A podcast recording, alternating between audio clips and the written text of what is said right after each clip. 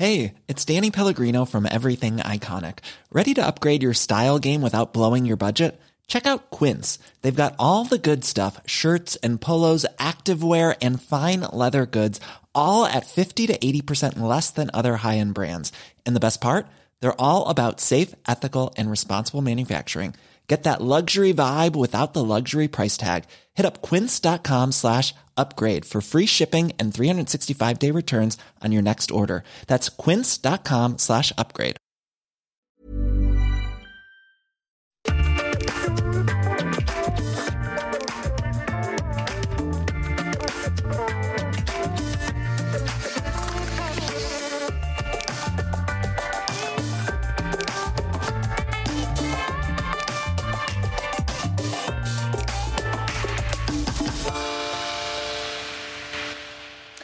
Beaucoup seraient tentés de dire que notre invité est un humoriste. Et c'est vrai qu'il nous fait rire. Il nous a même fait beaucoup rire, notamment dans les années 90. Mais il n'a pas fait que cela.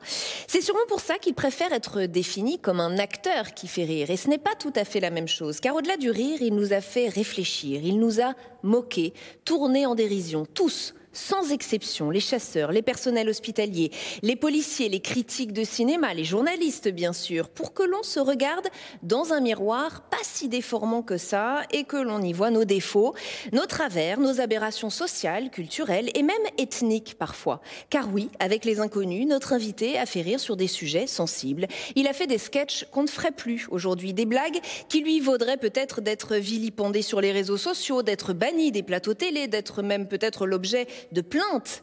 Que pense-t-il alors de la façon de faire de l'humour aujourd'hui? Y a-t-il des sketchs qu'il ne referait pas, qu'il regrette? Posons-lui toutes ces questions. Bienvenue dans un monde, un regard. Bienvenue Pascal Légitimus. Merci Bonjour madame. aujourd'hui au Sénat dans ce dôme tournant. Le sketch sur les infirmières antillaises qui n'ont pas vraiment envie de travailler. Vous le referiez aujourd'hui? Vous pourriez le refaire aujourd'hui? Alors, qui n'ont pas vraiment envie de travailler, c'est pas très juste. Euh, en fait, c'est un hommage aux aides-soignants, en ce qui me concerne, et j'estime que la réalité est pire que la fiction. Donc, euh, quand je restitue avec mes camarades qui font un blackface pour eux, en ce qui les concerne, euh, moi, c'est un hommage à toute euh, une partie de ma famille. Euh, c'est générationnel. C'est un hommage aux Antillais qui sont pas souvent représentés, ce qu'on appelle la diversité. Et puis, euh, c'est vrai que c'est drôle. Moi, ça me fait rire. C'est vrai que quand ma sœur a accouché, elle m'a dit Pascal, dépêche-toi, écoute, viens me voir parce que comme je ne suis pas sous le même nom euh, Légitimus, plutôt celui de mon conjoint, euh, euh, bon, je suis pas bien traité. Je suis arrivé la rejoindre et puis on- je vois donc deux infirmières martiniquaises. Ah, monsieur Légitimus, mais qu'est-ce que vous faites là? Ben, Je vais voir ma sœur. Madame qui? Madame Intel. Ah, je ne savais pas que c'était votre sœur. Ah ben, ça fait plaisir. On se dépêche. On se dépêche, bon, bah, évidemment. Et ensuite, ma sœur était bien traitée.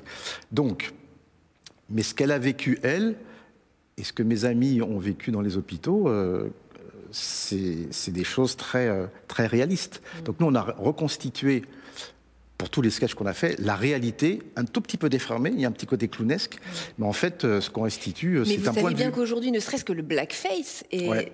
Et pourquoi on a... très condamné. Oui, mais pourquoi que d'autres euh, ont, été- ont- ont dû présenter des excuses. C'est quoi l'argument pour que ça soit euh, condamnable? C'est ça que je comprends pas. Hmm.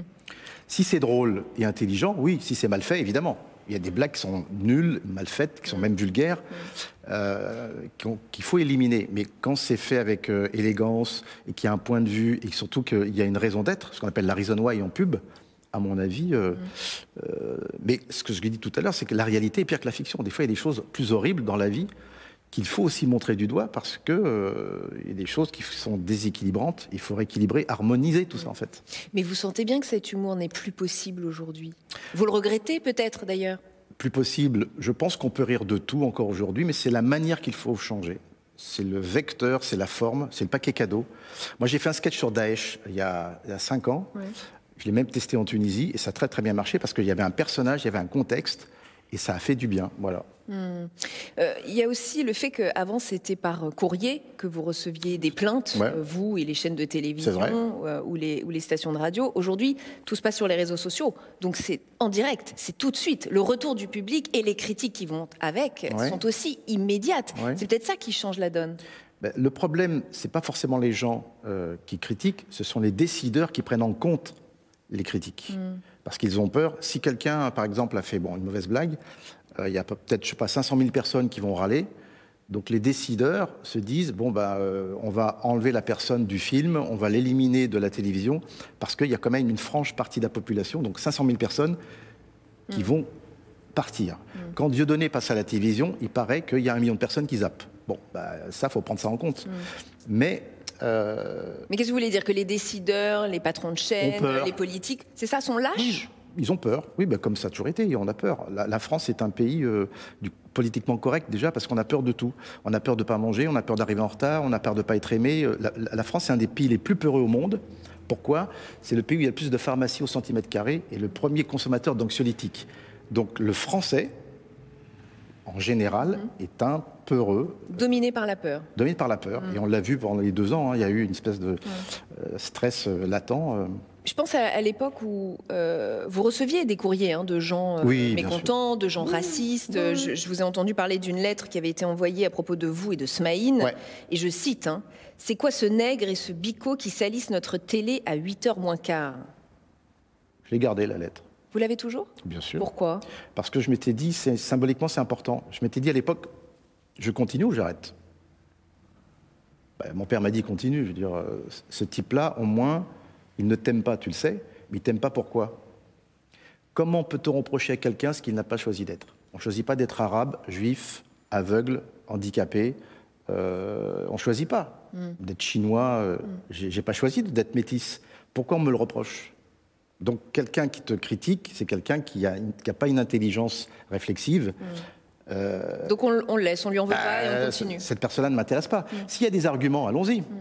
D'accord quand c'est entre vos mains, mais les patrons de chaîne, par exemple, auraient pu céder sous la pression de ce genre de courrier. J'imagine que ah bah. ça n'a pas été le seul courrier euh, raciste que vous ayez reçu. J'en ai reçu, mais j'ai même eu des. On m'a insulté il y, a, une dizaine d'années à un feu rouge. Il y a un type qui a failli m'écraser, qui m'a dit sale arabe. Il, est parti à tout dit. J'ai rigolé. je dis, les gens m'ont dit pourquoi tu rigoles? Bah, Déjà, je suis pas arabe, sale. Je me suis lavé ce matin, j'ai pris une douche. Mm. Donc il y a un truc. Mm. et le mec me connaît pas. Donc c'est sur une apparence qui m'a critiqué. Mm. Mais pourquoi il a peur de quoi? Je, ne comprends pas le. Oui. Donc les gens qui sont racistes et qui sont euh, critiques, qui critiquent sur l'apparence, c'est des gens qui sont pas très intelligents. Donc ça ne m'intéresse pas. On observe une nouvelle scène française, une nouvelle scène d'humoriste, je pense à, Paul Mirabel ou à Mela Bédia, où on voit et même un peu d'ailleurs chez Florence Foresti, on observe que les humoristes finalement tournent la moquerie vers eux-mêmes. On est beaucoup plus dans la moquerie de soi, comme ça on ne prend pas de risque. Oui, mais c'est intelligent aussi parce que euh, moi, quand je me moque de moi-même, euh, il y a des sujets que je peux aborder. Euh, quand je fais bon, quand je fais un Mohamed alias Momo, quand je dis cette phrase, Mohamed, non, non, Momo. Que déjà, c'est quelqu'un qui a honte de ce qu'il est, donc ça, veut dire quelque chose, donc il y a du sens. Euh, dans tout ce qu'on fait, il faut qu'il y ait du sens. Alors, si ça passe par l'auto-dérision, c'est bien aussi. Il y a des humoristes qui vous font rire ou pas? J'ai cité Paul Mirabel, mais la... Oui, moi, ils me font tous rire. cest que moi, vous êtes bon public. Je suis très bon public, mais quand je sors, il y a certains spectacles où je ne sais plus ce qu'ils ont raconté. Ça ne me touche pas, il n'y a pas de traces. Ah, je préfère les humoristes qui, sont intrusifs, qui me font bouger quelque chose dans ma tête ou qui me surprennent. Et ça, c'est personnel. Hein. Mhm, mhm. Avec Les Inconnus, vous avez quand même écrit 180 sketchs. Ah bon? Euh, je On a fait ça? Eh Oui, je vous ai entendu le dire euh, en interview. Et vous en avez jeté beaucoup plus que vous n'en avez écrit, euh, disiez-vous à ce moment-là. Lesquels partaient à la poubelle? Vous avez en mémoire des sketchs comme ça que vous, vous jetiez parce que. D'ailleurs, pourquoi? Que des chers madame, c'était avant Jésus-Christ, donc je m'en oh, souviens plus très bien. Vous un peu. non, mais des sketchs qui n'étaient pas. Qui étaient qui était moyen, avec des, des, blagues ou des personnages qui n'étaient pas mm. très euh, bien formatés. Euh, Sinon, vous n'aviez pas de limite. Vous ne vous disiez mm. pas dans celui-là, on ne peut pas. Non, la seule limite, c'était on est trois. Donc géométrie variable. Eh euh, s'il y en a deux qui adhèrent, c'est bon. S'il y en a deux qui disent non, bah, ça pas. et puis si c'est les trois, ça pas à la poubelle. Et si vous retrouviez vos compères aujourd'hui sur scène, est-ce que vous savez un peu instinctivement euh, quel corps de métier vous moqueriez, quel euh, Alors, même, vous Même si je le savais, je pourrais pas vous le dire parce que c'est secret.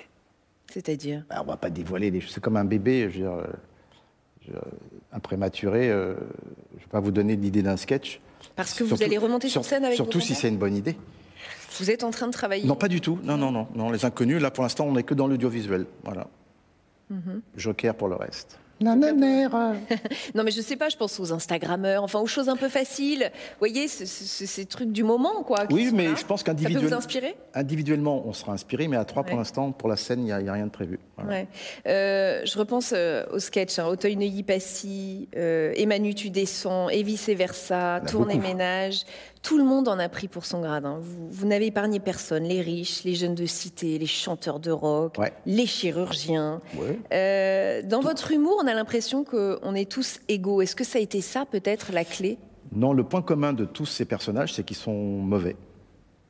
Ils sont, euh, ce sont des, il y a les mauvais chasseurs et les bons chasseurs. Donc nous, tous les, tous les personnages, on parle que des mauvais. Mhm. Et dans tous les métiers, il y a des bons. Ce qui nous intéresse, c'est, en fait, on ne fait pas rire avec du bonheur. Ce qui est intéressant, c'est toujours euh, tous les films, tous les films, toutes les grosses comédies, ce sont surtout des drames. Hmm. Comme je dis souvent, La Grande Vadrouille, c'est un des films les plus drôles euh, français. Euh, ben, il y a les Allemands derrière. Hmm. S'il n'y a pas les Allemands, ça marche pas. Hmm. certains l'aiment chaud, avec Tony Curtis et son compère, ce sont deux musiciens qui sont témoins d'un meurtre dans un garage à Chicago fait par la mafia. Ils sont menacés de meurtre. Donc qu'est-ce qu'ils font? Ils se déguisent en femmes pour intégrer un orchestre féminin. Mhm. Mais tout le film, on veut les buter. Donc, et pour finir, les trois frères, c'est quoi? C'est trois mecs en galère. Mhm. Moi, je me fais virer de mon boulot. Didier, il récupère un gamin, il se fait virer de sa famille. Bernard, c'est un comédien raté. Mhm. Donc, c'est quoi? La recette de l'humour, pour moi, c'est la politique du bouchon de liège. Plus vous l'enfoncez, plus on monte à la surface. Plus un héros ou une héroïne, vous l'enfoncez, vous la mettez dans la merde, pour dire plus simplement, et le spectateur va se dire comment va-t-il y arriver? Après, l'humour, la comédie, c'est le décalage, le caractère, les situations qui font que. C'est terrible ce que vous dites sur euh, l'humain. Ça veut dire qu'on aime se moquer euh, de ceux qui vont mal, de ceux qui sont au plus mal. Je suis désolé, c'est comme ça. Euh, l'arroseur arrosé, quand quelqu'un tombe sur une peau de banane, ça fait rire. C'est un principe. Il y a quelque chose de sadique dans le rire. C'est psychanalytique même, je dirais. C'est. Mm. Bien sûr. Vous avez parlé des bons et des mauvais chasseurs, et moi je veux absolument reparler de ce sketch. Euh, j'y tiens parce qu'en plus d'être drôle, je trouve à titre personnel qu'il a quelque chose de visionnaire. Le Sénat a remis un rapport il y a quelque temps sur la sécurisation de la chasse, et il préconise notamment d'interdire l'alcool et les stupéfiants, ce qui a provoqué une, onde de choc parmi beaucoup de Français qui ignoraient qu'on avait le droit de boire ou même de se droguer euh, avant d'aller chasser. Votre sketch, il date de 1991. Et dès 91, vous pointez une dérive, quelque chose qui, ne va pas bien. Vous, vous moquez ces chasseurs qui sont complètement ivres. Oui, pourquoi? Parce que nous, à l'époque, ça nous touchait. On était concernés. Concernés. C'est-à-dire qu'il y a des gens qui font des bêtises et donc, enfin, nous, ça nous a alertés déjà à l'époque. Mais il y a plein de choses encore aujourd'hui qui nous alertent, dont on pourrait parler, mais dont on ne parle pas. Pourquoi? Parce que faut occulter, c'est dangereux, c'est pas bien. Euh. Mais à un moment donné, le rôle de l'artiste, euh, c'est Jean-Jacques Rousseau qui disait que l'artiste avait une fonction sociale. C'est l'effet miroir qui se met en place. C'est pour ça que les, les comédiens étaient excommuniés au Moyen Âge parce qu'ils étaient dangereux. Pourquoi? Parce qu'ils représentaient le peuple tel qu'il vivait les choses, les événements. Donc le peuple prenait conscience qu'il y avait un dysfonctionnement. Donc d'où la révolution, d'où la rébellion. C'est pour ça que les artistes sont dangereux. Léonard de Vinci a dit beaucoup de choses il était athée, mais c'est l'Église qui payait ses tableaux. Mais dans ces tableaux, il mettait des signes pour dire que, attention, euh, hmm. et nous les artistes, notre fonction. C'est pour ça qu'on a une position particulière. Ceux d'en haut ont besoin de nous, et ceux d'en bas ont besoin de nous pour les divertir, et ceux d'en haut pour manipuler ceux d'en bas. Hmm. C'est chaud, hein Mais c'est comme ça que ça se passe. Vous vous sentez un peu artiste engagé, vous? Bah, À partir du moment où j'achète du pain, je suis un, citoyen engagé, parce que je prends une position, oui, euh, engagé, euh, j'ai un point de vue. Et vous la sentez, cette nostalgie des Français vis-à-vis des inconnus? Vous l'observez, on vous le dit, on vous dit qu'on regrette euh, ce moment où vous pouviez moquer tout cela C'est très affectif. Euh, on a la chance que nos sketchs passent sur Internet. On a plus d'un milliard de vues, ce qui est génial. Donc ça veut dire que les parents ont fait la, transmission. Non, ce qui est super, c'est que tous les jours, euh, il y a des signes d'affection des gens qui nous aiment et qui nous font savoir. Hmm. On leur a fait du bien, ils nous font du bien. Et pas d'insultes, pas de critiques sur les sketchs d'avant? Non, bizarrement non. Ah, c'est intéressant. On, va arrêter de parler des inconnus un petit peu. On ah va parler de vous, plaît, vous, d'autres choses. De votre histoire personnelle. Oh, votre histoire personnelle est intimement liée quand même aux inconnus. Euh, pour ça, je vais d'abord vous montrer un document. C'est une archive qui nous a été euh, transmise par les Archives nationales, qui sont nos partenaires sur cette émission. C'est un document préparatoire à la remise de la Légion d'honneur pour Égésip Jean Légitimus, surnommé le Jaurès Noir, président du Conseil général, député de la Guadeloupe sous la Troisième République, maire de Pointe-à-Pitre, fondateur du Parti socialiste guadeloupéen. Et encore, j'ai enlevé des choses. Et sur ce document, il est écrit a utilisé en faveur de la France son influence morale indiscutable sur les populations de couleur de la Guadeloupe. Vous êtes son arrière-petit-fils, si je ne me trompe tout pas. À fait. Est-ce qu'il a été comme un pont entre les populations des Outre-mer et euh, de métropole Qu'est-ce qu'il représente aussi pour vous dans votre famille? Bah, Il était en tout cas le plénipotentiaire, le représentant d'une population euh, souffrante, souffreteuse, pour faire un néologisme, euh, parce qu'évidemment, les Antillais, euh, ce sont donc des fils d'esclaves qui ont été déportés, et les Antillaises, bien sûr, il ne faut pas les oublier. Mhm. Et donc, euh, il y avait encore cet esprit un peu colonialiste à l'époque, encore un petit peu aujourd'hui, mais ça, c'est sous une autre forme, plutôt sous une forme économique. Et c'est vrai qu'il a essayé de défendre habilement, intelligemment, les avantages de, tous ces gens qui étaient euh, désœuvrés. Il a été une figure importante dans votre famille, on parlait de lui, on oui. c'était un, un, grand homme. Bah, c'était un grand homme, donc il y avait une fierté. C'est-à-dire que donc, je ne suis pas né de rien. Donc, euh, ma grand-mère, Darling Legitimus, est devenue célèbre en faisant la comédie. C'était une des premières mm. comédiennes à forte pigmentation. Parce qu'on ne peut plus rien dire aujourd'hui. Hein. Moi, je dis plus le téléphone arabe, j'ai dit les kabyles téléphoniques. Je dis plus un nain, je dis un, homme verticalement concentré. Donc mhm. c'est compliqué. Bref, black à part. Tout ça pour dire que mon père était comédien euh, et euh, son père, donc le mari de ma grand-mère, mhm. était aussi euh, un peu politicien. Donc je suis issu, avec tous mes cousins et cousines, que je salue, je suis obligé de faire honneur mhm. à tous ces gens qui ont fait des choses positives. Il y avait presque une évidence à en arriver là aujourd'hui. Vous êtes un concentré de tout cela euh, une partie comédie, une partie journaliste, une partie. Non, non j'étais pas parti pour ça, moi. C'est le, destin qui m'a mis euh, en. Hmm. Non, j'étais pas formaté pour. Euh, je pense que tout est prévu à l'avance. Moi, je crois beaucoup au monde de l'invisible. Je pense que le tapis rouge se déroule en fait. Il y a des choses. Après, c'est le libre arbitre qui fait que mais je pense que j'ai une destinée, puis bah, je la suis. Hein. Je vous, le rends ça je... le garde, je le rends. Comme vous voulez. Non, non je, l'ai, je pense. Votre mère était d'origine arménienne. Euh, je crois que vous avez appris l'arménien euh, très tôt. Euh, vous aidiez même votre grand-mère à comprendre ce que disait le facteur ou le plombier. C'est une origine qu'on ne vous connaît pas vraiment, très peu finalement. Oh, bah maintenant, si, parce que j'en ai fait un spectacle en, 2011 qui, qui, parlait de ma couleur entre deux chaises. C'est vrai que j'ai été élevé dans deux énergies très différentes, mais euh, plutôt complémentaires. Et le métissage, c'est intéressant. Et elle vous racontait le génocide des Arméniens. Ça, c'est. Je raconte l'esclavage dans... avec humour, bien sûr, et aussi le génocide. Euh, avec humour aussi? Bah, Obligé, bien sûr. Oui, mm. Mais c'est ça qui est drôle, c'est que plus c'est grave, plus. Euh, ce qui est intéressant, c'est de trouver la manière de faire rire avec des choses graves. Mm. La pilule passe mieux. Un héritage lourd, hein, une enfance pas super marrante. Quand vous êtes petit, euh, une maladie des os vous fait aller dans une maison de santé pendant près de deux ans et vous prive de vos parents. Et je crois que quand vous revenez, euh, vous êtes mutique, introverti. Il y a un petit frère qui est né entre temps. et là, c'est votre père qui prend la bonne décision, celle qui va déterminer votre vie, puisqu'il vous inscrit à des cours de théâtre. Et là, vous commencez Non, il m'a inscrit directement, il m'a fait engager, enfin j'ai passé l'audition, dans une comédie musicale pour enfants. Par, euh, produite par Marthe Mercadier, qui s'appelait La planète inconnue, c'est ça? Ben oui, oui, le hasard. C'est incroyable. La planète inconnue, déjà. Euh, oui, c'était écrit. J'avais 10 ans et ce mot-là est, venu... Euh, d'une manière éruptive comme ça. Ben oui, non, mais... Et vous jouiez tous les week-ends euh, tous les théâtre jeudis, Tous les jeudis et samedis après-midi. Ouais. Euh, au lycée, vous créez un club de, théâtre. Euh, est-ce que vous diriez que c'est même le théâtre qui vous a libéré de ce mutisme, de cette... La réponse est dans la question. Oui, à ce point-là Oui, bah, Quelque évidemment. chose qui vous a complètement... Ça a été une révélation pour vous? Bah, C'est pas une révélation, c'est-à-dire que c'était... une... Comment on appelle ça? C'est une thérapie, voilà. Mm. C'est-à-dire que moi qui ne parlais pas beaucoup, bah, le fait de, m'exprimer à travers des personnages, ça m'a aidé, voilà, tout simplement. Mm. Euh, vous étiez aussi un enfant mis de côté, vous avez subi du racisme, on n'identifiait pas bien vos origines. Ah bah non, on me disait t'es arabe, t'es es, quoi, t'es indien, euh, t'es brésilien. Euh, bah oui, parce que c'était pas très clair, c'est le cas de le dire. Quand vous avez 200 cotons-tiges dans une cour d'école et un cachou, on voit que le cachou. Hmm. Donc une forme de double racisme. Hein. Vous n'étiez pas assez blanc côté blanc et pas assez noir côté noir. C'est un peu ça que vous avez. Et dans les années 70, euh, c'était chaud quand même, euh, parce que je pense qu'il y a beaucoup d'enfants qui étaient mal éduqués et puis qui me prenaient. Euh, c'est que la transmission s'est pas faite. Hmm. Ils voyaient pas l'humain, ils voyaient hmm. l'aspect. Ben bon, mais depuis, je me suis rattrapé. Oui, vous le dites avec un peu de distance, un peu de, légèreté et d'humour aujourd'hui, mais est-ce que ça vous a profondément blessé? Est-ce qu'il y a eu des moments qui vous ont marqué? Oui, bien sûr. Ben, moi, on m'a brûlé mes vêtements, on m'a pissé dessus, on m'a frappé. Enfin, non, j'ai subi beaucoup de choses, mais euh, je trouve que c'est. si je devais refaire la même chose, je, pense que le parcours, je le referais identiquement pareil, parce que ça m'a forgé aujourd'hui ce que je suis, et je trouve qu'il y a eu un.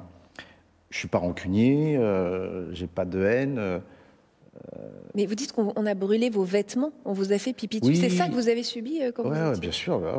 Ma mère m'a acheté un Duffelcoat, je me rappelle, marron, et un mec a, pris une, allumette, il me l'a mis ça dans ma capuche, et ça a cramé. Même j'avais un peu les, cheveux un peu. Non, non, c'était chaud, hein, c'est le cas de le dire. Mais c'est comme ça. Il y a des gens méchants sur Terre, faut pas oublier. Il y a des gentils puis des méchants. Il y a des bons, mais c'est intéressant hein, de, voir votre façon de raconter les choses comme si finalement euh, c'était pas si grave. Vous êtes passé. Euh, est-ce que c'est le rire aussi qui vous a permis finalement de. Mon père et ma mère m'ont bien éduqué. Ils m'ont mm. fait comprendre que euh, fallait être dans l'empathie, il fallait être toujours positif.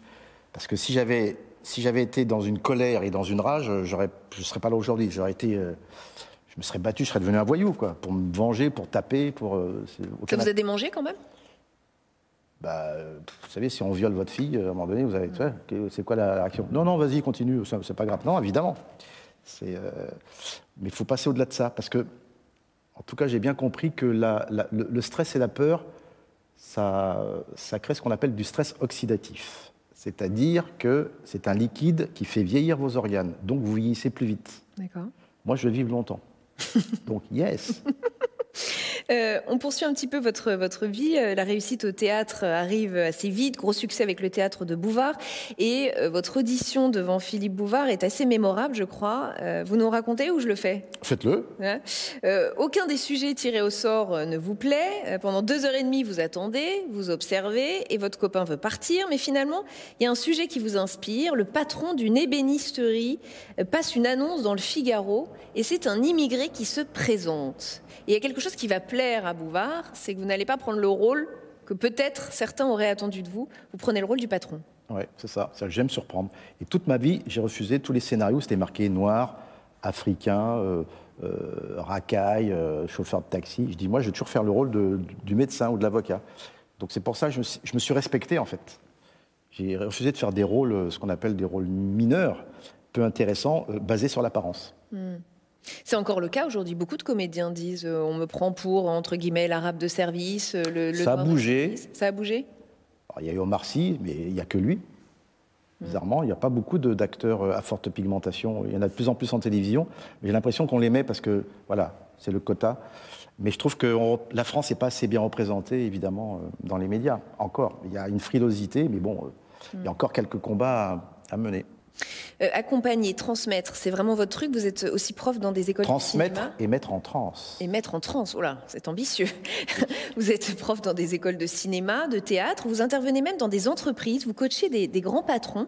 Et du coup, je me suis demandé euh, si vous aviez déjà coaché des élus, des hommes et des femmes politiques, ou si ça vous intéresserait dans leur prise de parole en public, dans leur gestuelle, dans leur façon d'assumer leur corps et leur paroles. Alors, moins dans la prise de parole, mais c'est plus sur le comportement et euh, je dirais même euh, c'est tout leur, Moi, ce qui m'intéresse, c'est les névroses. Hmm. Euh, alors, je vais plutôt dire ça différemment. J'ai une capacité à voir, quand ça, enfin, à voir, et surtout à trouver les solutions. Voilà. À voir ce qui ne va pas dans la gestuelle, dans la façon. Dans tout, dans tout. J'ai une espèce de septième, huitième sens. Je pense que ça vient de ma grand-mère, mais je suis très, euh, très sensible et ça se développe de plus en plus. Hmm. Je vois beaucoup de choses et je ne sais pas d'où ça vient, mais surtout je trouve les solutions parce que j'ai compris mm. comment ça fonctionne. Et j'ai beaucoup étudié l'être humain, euh, surtout le, monde de l'invisible m'intéresse beaucoup. Mais vous l'avez déjà fait avec des hommes et des femmes politiques? Euh, Pas politiques, mais des gens qui avaient des, des positions importantes. Mais ça vous dirait ou je veux dire quand vous voyez des hommes et des femmes politiques prendre la parole, notamment en campagne présidentielle, on a beaucoup ont critiqué par exemple Valérie Pécresse dont la gestuelle ne semblait pas haranguer les foules d'après certains. Est-ce que quand vous voyez ce genre de, de, de personnage politique, vous dites ah je lui dirais bien de faire ci Ouais, mais ça m'intéresse pas parce que c'est facile à les, solutions sont faciles. Quand quelqu'un est pas il faut qu'il respire, euh, il y a une articulation, il y a des tempos, il y a une rythmique, il y a une, une posture. Hmm. Ça, c'est facile. Ce qui est plus intéressant, c'est quelqu'un qui est mal dans sa sexualité, dans son couple, qui, éduque, qui éduque mal ses enfants, qui a des mauvais comportements, qui pense avoir raison, euh, qui, a, qui a de l'ego, euh, des réflexes, peut- qu'il a du mal à enlever. Ça, c'est intéressant. Ça, ça m'intéresse beaucoup plus à travailler que bon, les choses techniques. euh, moi, c'est plus l'humain. C'est la psychologie même. Oui, c'est l'humain. J'arrive à ré- réharmoniser, quoi. Voilà. Mais des politiques vous contactent ou pas? Non. Les politiques, c'est un panier de crabes, il faut se les farcir. Donc, euh, s'ils veulent, je suis là, ils sont la bienvenue, mais, euh, mais j'en ai rencontré beaucoup. euh, J'ai même déjeuné ici plusieurs fois. Ouais. Ils sont tous très intéressants, mais ils ont une posture parce qu'ils ont un métier. Il y a l'apparence, et puis quand ils sont chez eux en pyjama, c'est pas la même chose. Vous avez déjeuné avec qui? Avec Laurent Fabius? Fabius, Jacques Lang pff, et consorts.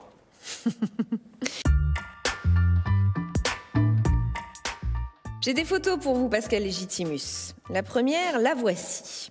C'est une affiche de la Cité de la Peur avec euh, le groupe d'acteurs Les Nuls. J'adore. Humoristes qui faisaient les- des sketchs à peu près à la même époque euh, que Tout les inconnus d'ailleurs. Il y avait même un peu deux écoles. hein. Moi je me souviens, j'ai connu cette époque où on parlait, euh, est-ce que t'es plutôt euh, team Ouais. les nuls ou team les inconnus Il vous faisait rire? Ah oui, mais j'adore, moi. Mais bien sûr, c'est un humour qui me fait beaucoup. J'ai d'ailleurs travaillé avec Chantal Lobby. Et euh, oui, c'est un humour un peu potache, un peu comme ça, au sixième degré, euh, très américain. euh. Moi, j'ai adoré et j'adore toujours. ouais. Plus dans l'absurde que les inconnus Oui, parce que dans nous, le les- réel nous, on était plus sociétal. Il y avait beaucoup de références. Eux, c'est euh, du cinquième degré. Mm. Mais c'est un peu à la Monty Python, c'est très très drôle. Hum, Jamais de, de concurrence? C'est les gens qui, qui parlaient de ça. hein. Nous, on n'a jamais été concurrents. euh, Au contraire, on s'est vu à Montréal euh, en 87. On a même failli avoir l'idée de faire les inconnus. Vous voyez, c'était une idée pas fait pour plein de raisons euh, de- d'emploi du temps, mais euh, C'est très dommage. je sais bien. Vous auriez mais- tellement rassemblé Ouais, je sais. les inconnus. Ouais. Mais il faut le faire. Avec Chaban, on en avait parlé. Il faut le faire. On est trop vieux, madame. On est dans les Mais EHPAD non. bientôt. Mais pourquoi? Pas du tout. Trop tard. Vous- ça plairait tellement à, votre, à vous. Oui, mais il y en a un qui est producteur, l'autre c'est une star maintenant avec euh, le bon Dieu, puis euh, enfin bref, ils font tous des bon, voilà. Une dernière photo. Alors là, ça va en surprendre plus d'un. Évidemment, vous l'avez reconnu, c'est C'est- euh, c'est Éric Zemmour. On dirait, Polémiste euh, devenu euh, homme politique aujourd'hui, et c'est l'un des premiers journalistes à avoir écrit sur vous. Ouais. Il était alors journaliste à l'événement du jeudi et il saluait votre spectacle, je crois. Oui, c'est Paul Lederman et Claude Martinez, nos producteurs, qui ont fait appel à lui pour euh, faire un papier euh, ouais, euh, plutôt analytique sur le phénomène des inconnus. Je crois que c'était en 90. Et euh, à l'époque, il était jeune journaliste et le papier était plutôt brillant. Ouais. Et il disait quoi de bien sur vous Je ne me rappelle plus. Mais euh, il analysait euh, le phénomène des inconnus, euh, cette montée soudaine de trois types qui, qui taclaient un peu la, la société. euh. C'est gênant d'être apprécié d'Éric Zemmour ou pas? Bah non, parce qu'il y a avant, il y a après et pendant. Ça, c'était avant. Donc, moi, je le connais pas. hein, donc, j'ai- il ressemble à Mr Bean, je trouve. Il appréciera. Euh, J'ai une dernière question qui est en lien avec notre lieu, Pascal Légitimus. Vous les avez repérés juste avant le début de l'émission, alors je vais vous les détailler. On est entouré de quatre statues qui représentent chacune une vertu. J'ai vu. Derrière vous, il y a la sagesse, ici, il y a la prudence, ici, il y a la justice, et derrière moi, il y a l'éloquence. Vous, vous avez repéré l'éloquence qui était derrière moi tout à l'heure. Est-ce que c'est toujours cette vertu qui vous parle Non, moi, où- je suis plutôt justice. Pourquoi? Parce que je, je- moi, j'ai horreur de l'injustice. Hmm. Quand j'étais gamin à l'école, euh, dès qu'il y avait un, un petit qui se faisait frapper ou euh, qu'il y avait une injustice, j'étais toujours là, un peu à la Robin des Bois, pour dire ouais, euh, ça m'a toujours. Alors c'est mon père qui a dû m'éduquer comme ça, je pense. mais j'ai toujours été énervé quand il y avait de l'injustice. Euh, C'était voilà, et encore aujourd'hui, voilà. je ne comprends pas. Déséquilibre, enfin je comprends pas, si. Mais euh, j'aurais été un, un avocat aussi. Tiens, c'est un métier qui m'aurait beaucoup plu. Il y a une injustice qui vous révolte en particulier? La liste serait- trop longue. Trop long. Ouais, Mais bon, on va pas rentrer dans les détails. Non, non, mais évidemment. Mais je pense que c'est à chacun de, de rétablir l'harmonie, la joie. Et euh, c'est important d'être dans la joie aujourd'hui. Voilà. Alors, on s'arrêtera sur ce mot, alors Oui. sur la joie. Merci. Oui, c'est important. Merci infiniment, Pascal Légitimus. C'est fini d'avoir- Mais oui, c'est déjà Ah fini. non, mais c'est trop court votre émission. Mais non, c'est Je pas vous l'ai dit, c'est trop court. Vous avez eu le temps de dire plein de choses. Merci en tout cas d'avoir joué le jeu. J'ai parlé vite pour ça. Ouais, bah voilà, du coup. euh, À bientôt, peut-être avant. Au revoir, à bientôt. Merci infiniment. Merci à vous de nous avoir suivis, comme chaque semaine. Une émission que vous pouvez retrouver en replay sur notre site internet et puis en podcast aussi, ne l'oubliez pas, chaque semaine. Merci beaucoup, à très bientôt sur Public Sénat.